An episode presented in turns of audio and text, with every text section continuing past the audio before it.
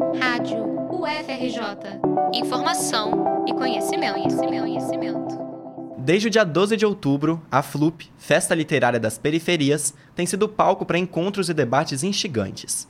Foi o caso da mesa Escola da Rua, que, sob mediação do DJ Eugênio Lima, conectou a história, a poesia e o rap da América do Sul à América do Norte. O brasileiro Emicida e o estadunidense Saul Williams se uniram num intercâmbio cultural que mobilizou o segundo dia do evento, na sexta-feira, 13 de outubro. O ponto de partida da conversa foi o entendimento de que a rua é um aglomerado de linhas que se cruzam, onde o conhecimento se expande. A partir dessa imagem, os participantes defenderam a rua como um espaço de formação, que vai além das instituições tradicionais, como a universidade. Além disso, reconheceram o tambor como tecnologia de troca e o hip hop como tecnologia de sobrevivência. Para Leandro Roque de Oliveira, o Emicida, as suas não têm os mesmos limites que as instituições como a família, a igreja e até mesmo as escolas têm. Para ele, a rua, com seu poder de troca de conhecimentos, acumula saberes que podem transcender o planeta e os limites que a colonização impôs.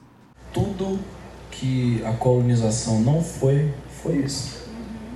É uma imposição. A imposição de uma realidade em cima de uma outra realidade sem nenhum respeito pela realidade primeira. Se nós desejamos ser diferente do que o processo violento que construiu todas as desigualdades que a gente conhece foi, é muito importante que a gente tenha essa palavra no centro de todos os encontros que a gente tiver. Troca. Minha realidade não vale mais do que a realidade do outro. A minha verdade não vale mais, ela não é mais verdadeira do que a realidade do outro. O meu sofrimento, ele não é mais verdadeiro ou mais dolorido do que o sofrimento do outro. Como diz o Zeca Pagodinho, o dono da dor é quem sabe quanto dói. O nova-iorquino Saul Williams, que já participou de outras edições da FLUP, reafirmou a importância da troca de saberes. Ele acredita que por trás de discursos dominantes sempre existem verdades escondidas. É como se existisse um espaço subterrâneo de ideias e realidades que foram ignoradas. Na concepção do músico, a colonização e o patriarcado teriam sido responsáveis por esse apagamento. Para ele, são doutrinas, entre aspas, as quais ele tenta se desviar. Essa besteira patriarcal que nos foi ensinada ao longo da vida e que a gente se vê sem questionar porque parece mais fácil, porque a Bíblia diz isso, e por todos os outros motivos que encontramos, só contribuíram para desumanizar este mundo e nossas subjetividades enquanto indivíduos.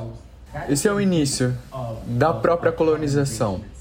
É a regra que o discurso masculino tem desempenhado e se propagado como chefe de Estado, chefe de família, como chefão, sabe? Isso é uma coisa que eu tive que dar um jeito, perceber e me orientar em muitas situações. Até situações que poderiam ser lindas e amáveis, sempre está lá. Sal defendeu que os seres humanos devem lutar para que sejam conscientes e que consigam ir além das ideias com as quais estão socializados, numa disputa contra o sistema que domina toda a sociedade há séculos. Para ele, as instituições induzem opiniões, e se a mudança é um desejo, uma batalha interna deve ser travada dentro de cada um. Uma luta que envolve leitura, estudo e a escuta dos antepassados. Pensar para além do que é dado.